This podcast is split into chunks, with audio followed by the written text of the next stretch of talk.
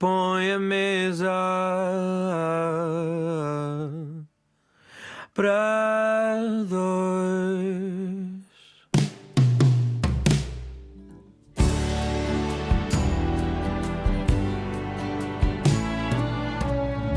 Olá, boa noite, bem-vindos ao Mesa para Dois. Eu sou a Karina Jorge e hoje apetece-me um jantar literário. Por isso, convidei o Alexandre Rezende. Ele é o homem que fez a verdadeira reanimação cardiorrespiratória à Europa-América, a editora que fez parte da história das nossas vidas e que agora regressou ao mercado português e internacional com uma nova imagem e um novo posicionamento.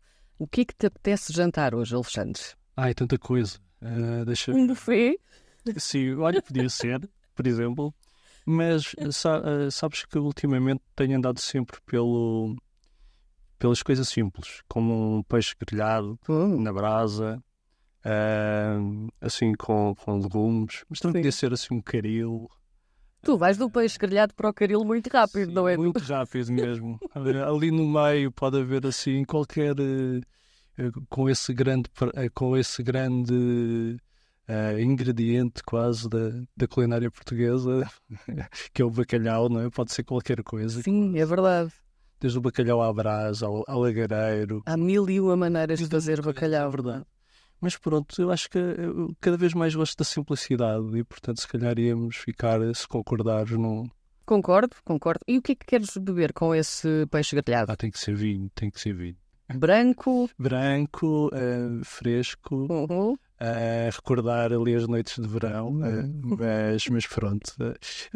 Eh, Quer no verão, quer no inverno, vai, fica sempre bem, acho. Sim, é verdade. Então, vamos a isso. Vamos comer eh, peixe grelhado, vamos acompanhar com um vinho branco e vamos pôr-nos ao caminho. Para isto, precisamos de música para acompanhar a nossa viagem. Pedi-te para escolheres três músicas. A primeira que vamos levar até ao nosso jantar é a música dos Blur, de Universal. Porquê que escolheste esta música? Acho que fica, a Britpop dos anos 90 lembra-me a minha adolescência e, e que eu segui muito bandas eh, como os The Blur, os Oasis, eh, James e tantas outras. Toda esta época ficou muito cristalizada ali em algumas bandas e sempre que eu ouço este, este sobretudo este tema, eh, volto a ter ali entre 12, 13, 18, Entras numa máquina do tempo, não é? exatamente. E, e, e- e gosto muito. O meu convidado de hoje do Mesa para Dois é o Alexandre Rezende. É imperativo falarmos de livros aqui, claro. Um, e já que estamos praticamente a chegar ao nosso jantar para comer um peixe grelhado acompanhado de vinho branco, importa perguntar-te se eras homem para levar um livro para um jantar. Sim, eu, eu- levo livros quase para todo lado, portanto, era provável que ali num cantinho ou numa, num- da mesa ou numa cadeira eh, estivesse lá um livro, sim. E o que é que um livro tem de ter para te hum, fazer evadir do resto do mundo? Entrares naquela bolha em que estás completamente entregue àquilo que está a acontecer ali. Sim. Eu acho que os livros, pelo menos a mim, têm, sempre me fascinaram por essa descoberta. Tu até podes olhar para um livro, ver a capa, ver o título, ver o autor, mas aquele momento em que tu abres o livro, começas a ler a primeira linha, o primeiro parágrafo, a primeira página, eh, tem alguma, alguma magia, não é? é? Queres saber o que é que está do outro lado da página, o que é que está no outro capítulo, o que é, como é que vai acabar a história. Esse sentimento quase infantil, de entusiasmo, de, de saber o que é que vem aí. Mas claramente, eh, respondendo a- mais, mais concretamente à tua pergunta, eu acho que há autores que conseguiram descobrir ali alguma fórmula de alquimia que faz com que as palavras dispostas daquela forma se transformem totalmente, quase que nos abracem, que nos agarrem, que nos de tal forma que, que temos, somos quase obrigados a continuar a ler. E claramente notamos isso de livro para livro. Às vezes há livros mais fáceis, há outros mais difíceis, Até- outros que sentimos mais isso. Até do mesmo autor. Há Tudo livros mais fáceis e outros mais difíceis. Sim, mas, mas eu tenho sempre essa. Eu mesmo dos livros que não estou a gostar muito, vou sempre até ao fim. Consigo sempre. É muito Bom, interessante. Sim, porque nunca se sabe quando é que. Há livros que lá está, que são logo na primeira frase, aquele, aquele, aquela célebre, célebre início dos 100 anos de solidão, do, Sim. do Garcia Marques, não é? Epá, como é que ele se lembrou daquilo, não é?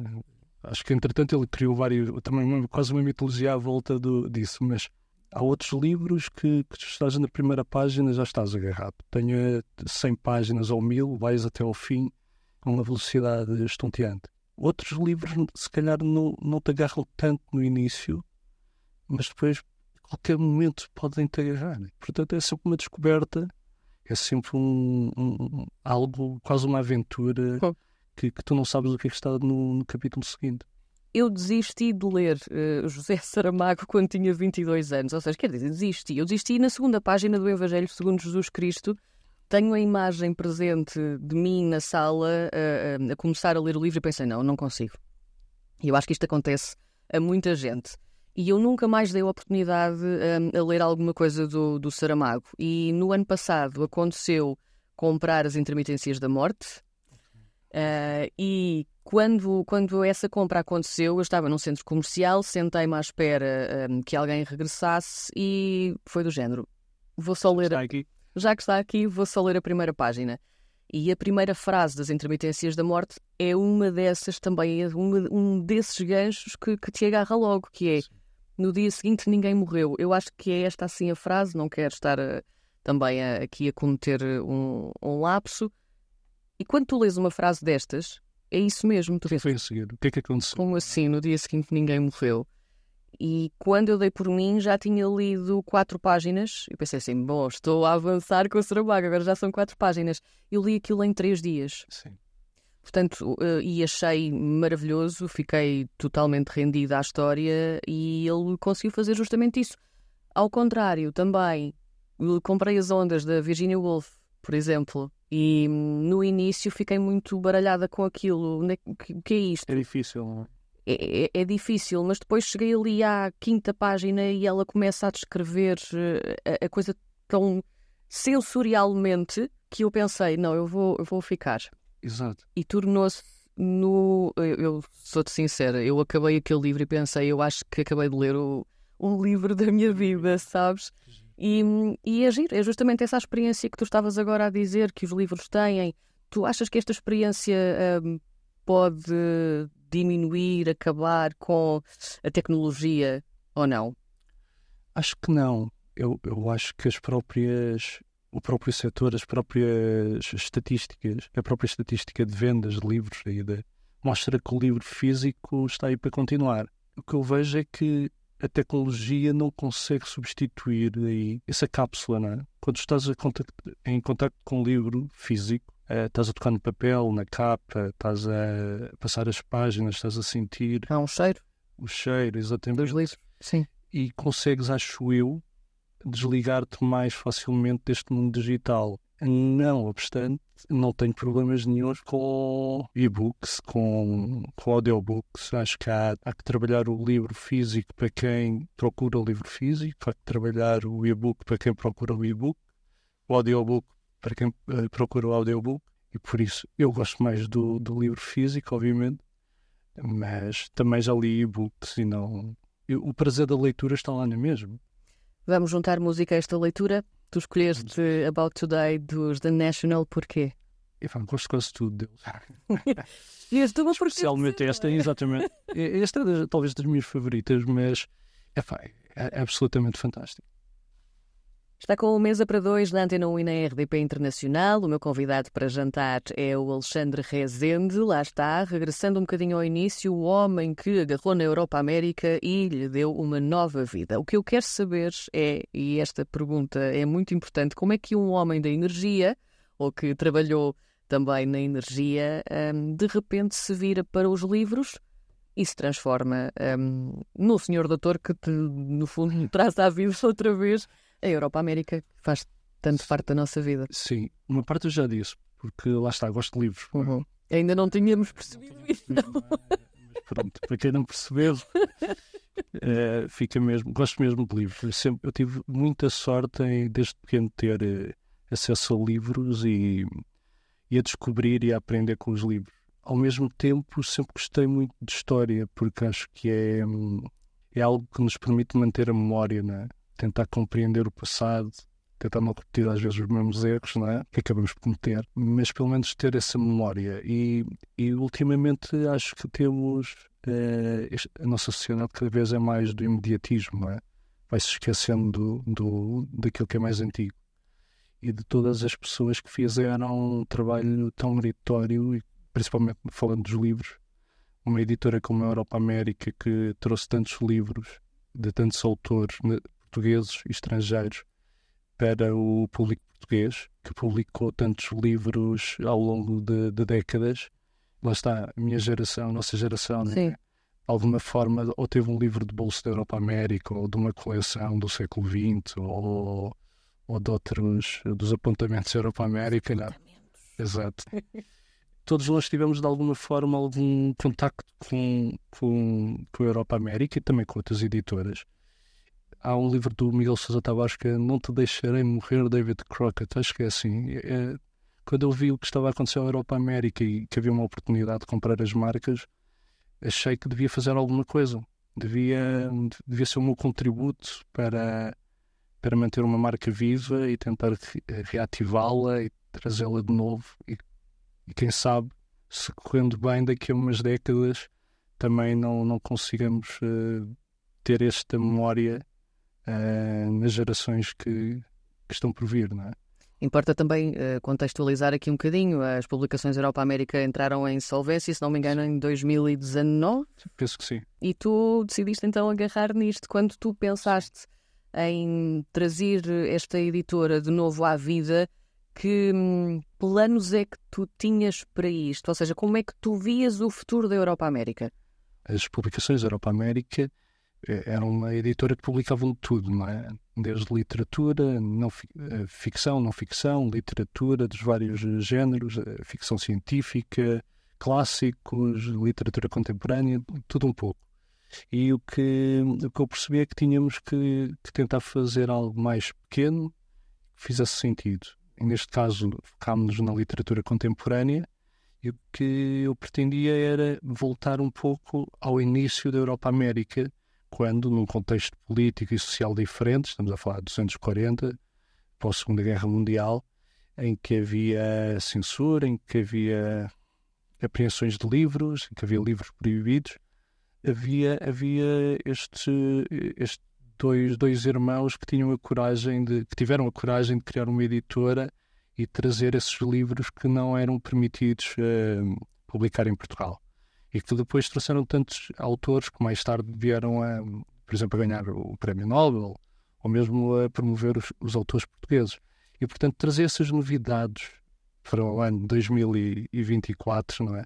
Para, para os nossos dias, é fazer o mesmo. É, na prática, acabar por fazer o mesmo, ou seja, trazer novidades editoriais, literárias uh, do estrangeiro, de novos autores, novas vozes que, que falem de temas que digam às pessoas de hoje, ao público de hoje, tentar desconstruir aquilo que nos preocupa uh, a todos nós nos dias de hoje, ouvindo, digamos assim, ou lendo uh, o, que, o que os autores têm, têm para dizer. E aqui, obviamente, começamos pelos autores estrangeiros, mas também queremos muito promover a criação literária de, de autores portugueses. Portanto, também já estamos a trabalhar isto para, em princípio, o próximo ano vocês começaram, começaram bem, porque um, estou praticamente a um terço de terminar o, o, primeiro livro que a Europa América abraçou agora. E é muito interessante realmente perceber que uh, as vossas escolhas, principalmente neste primeiro, estamos a falar de Eu Matei um Cão na Roménia, a escritora é peruana, a Cláudia Ulua Donoso, é assim que se diz. E, e, realmente há aqui temas muito importantes: a depressão, para começar, a solidão, a imigração, a dificuldade em comunicar e a falta de empatia. Ora, se olharmos para isto, de facto é o que se passa no mundo hoje em dia. Sim. Vocês escolheram muito, ou seja, houve aqui um ponto. Porquê a escolha da, da Cláudia? Porquê o Eu Matei um Cão na Roménia? Sim, desde logo os temas, não é? Estes temas todos que ela, que ela apresenta e que de uma forma tão interessante e que, que lá está, mais uma vez, são os temas que, que hoje falamos que hoje, mais do que nunca, uh, alguns deles uh, estão na ordem do dia, né? como a saúde mental, a questão da depressão, da solidão, outros que são quase inerentes à, ao ser humano, é? a falta de comunicação, a falta de empatia, uh, mas que hoje também, cada vez mais, tentamos ultrapassar esses, esses, esses problemas mas que é tão difícil às vezes. E, e, esse livro mostra claramente como às vezes aqueles, os nossos amigos, aqueles que estão ao nosso lado, conhecem as nossas histórias, não conseguem se aperceber daquilo que estamos a sentir, daquilo que estamos a passar, dos problemas, do frustrações, das desilusões que vamos tendo ao longo da vida. Outro aspecto importante é a forma como ela apresenta, como ela desenvolveu esta história, né? que, que acho que é muito interessante um, e, e, e, com uma escrita muito crua, muito direta, mas ao mesmo tempo também criando uma estrutura narrativa que, que de alguma forma nos liga a ela, ou, ou às personagens, melhor dizendo, é que, que, ela, que ela criou. E, portanto, essencialmente é isto, é, o nosso, a nossa linha editorial passa por, por isto, é autores que trazem algo de novo, seja uma estrutura narrativa, um tema, a forma como abordam esse tema, Uh, e depois a própria qualidade da escrita, que é obviamente algo muito subjetivo, mas, mas que, que publicamos aqueles que achamos que têm histórias interessantes para contar e que merecem ser ouvidas, claro. E lidas, sim, e ouvidas também, e ouvidas também. Uma voz ser, ser, ser lida, não é? é pronto, é, parece um bocado estranho. isso, é, é isso.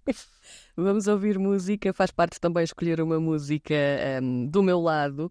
Escolhi músicas sobre livros, obviamente, tinha de ser. Esta chama-se Wrapped Up Teen Books, de Bell and Sebastian. Acho que faz todo o sentido, vamos ouvir e já vais perceber porquê. Estamos a falar de tudo um pouco, de literatura, do mundo também, das questões que hum, hoje em dia fazem parte das nossas vidas.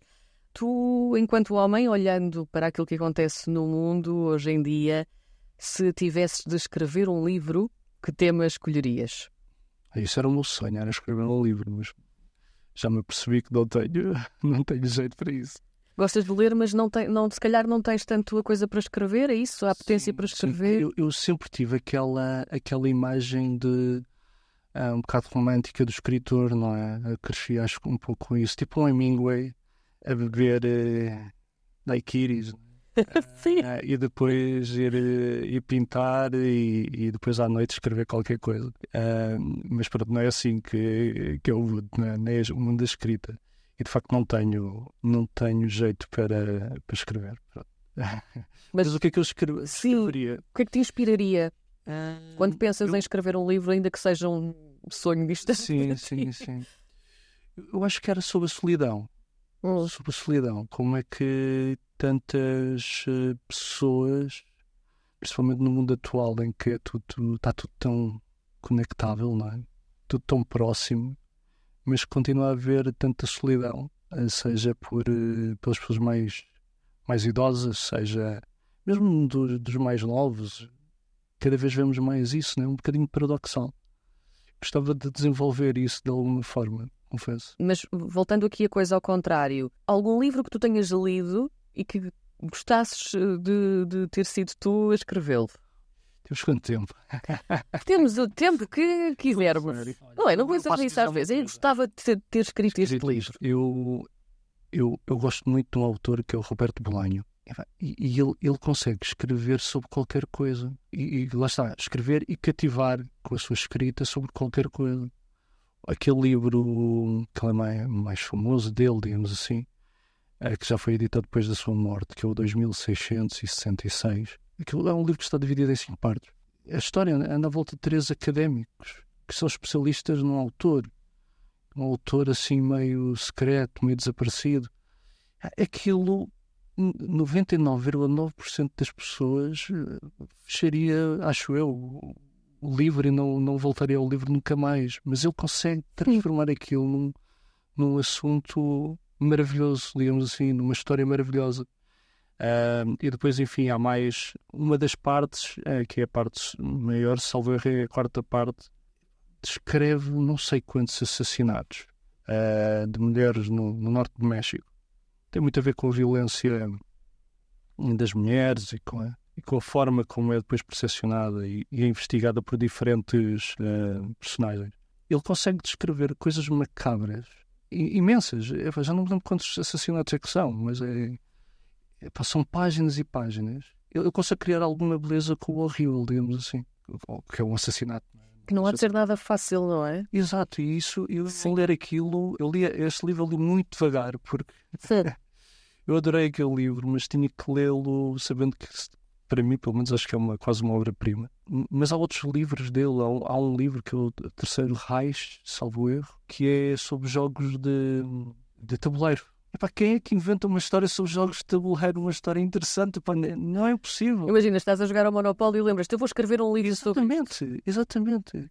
E co- como é que é possível? Eu acho que se ele escrevesse um livro sobre culinária, Sim. ia ser fantástico. Eh, qualquer coisa. É uma arte, não é? Tu, tu poderes pegar num, num tema, num objeto, num- numa coisa, uma folha de papel, uma garrafa de água e fazeres disso um- uma história. não é? É fantástico, Sim. é fantástico. Há um conto, depois há- às vezes é mais fácil nos contos, não é? Mais fácil. Lá estou eu. Mais fácil porque nunca escrevi nenhum. Mas Sabes que às vezes fico com essa dúvida se é mais fácil escrever um livro eh, grande, com, com muito desenvolvimento, ou se coisa mais curta. ou uma coisa mais curta, porque tu nesse conto tens de captar a atenção, tens que desenvolver de forma a que a coisa continue a, a ser interessante e tens de acabar rap- rapidamente, Sim. por assim dizer. Há, há um, há um conto muito engraçado que é que eu não sei nem o nome, nem o autor, agora pensando melhor. É, há um conto argentino, salvo erro, de um autor argentino que fala da. É, é, é tipo um jogo das distritais de futebol. É, é o penalti mais longo do mundo. É assim, acho que o título é qualquer coisa desse género. Que é descrever como é que foi a marcação do penalti mais longo do mundo. Porque era um jogo, houve um penalti no último minuto, acho eu, e depois acho que o, o árbitro tem um, um ataque cardíaco, assim, uma coisa. Então o jogo é suspenso e volta na semana seguinte. Então é, é- é contar as várias personagens o que é que aconteceu durante essa semana, né? até aquele momento final da marcação do penalti. Então foi ele está no penalti mais largo do mundo, é assim uma coisa. E lá está mais uma vez, pá, quem é que se lembrou disto? Não é? É- É a questão que fica hoje. quem, é que se lembra destas ideias? Mas eu agradeço que tenham e continuem a escrever. Que é Não, e se, se algum autor nos estiver a ouvir hoje que saiba como é que se faz isto, como é que se lembram destas coisas comunique-nos, por favor. E Também que- queremos fazer, não é? Também queremos fazer. aprender essas técnicas, É, uma- obviamente. é- é de facto uma, uma arte. É, é, obviamente tem que haver uma sensibilidade para a escrita, uma sensibilidade para criar a história, mas tem que haver sempre uma abertura. É quase, é quase como uma inovação tecnológica, uma, uma descoberta científica. Tem que haver uma, uma abertura primeiro ao mundo para entender as coisas, para ter a ideia, para desenvolvê-la e depois conseguir, dentro de toda esta abrangência inicial, focar eh, e fazer algo mais concreto. É, é de facto uma arte que é fantástica e Tens algum guilty pleasure, ou seja, não usando o estrangeirismo, já sabemos Sim, que, sim, mas aquele hum, prazer culpado, Sim, sim, um livro sim, que tenha sido um prazer culpado, conta-me Sim, olha, eu, eu não desprezo nenhum livro, nenhum tipo de literatura. Acho que as pessoas, acho que faz mesmo bem à alma, digamos assim, as pessoas lerem, eh, seja, seja o que for. Eh, desde, desde aquela que é a literatura mais erudita, seja lá isso o que for, Sim. até à literatura mais comercial.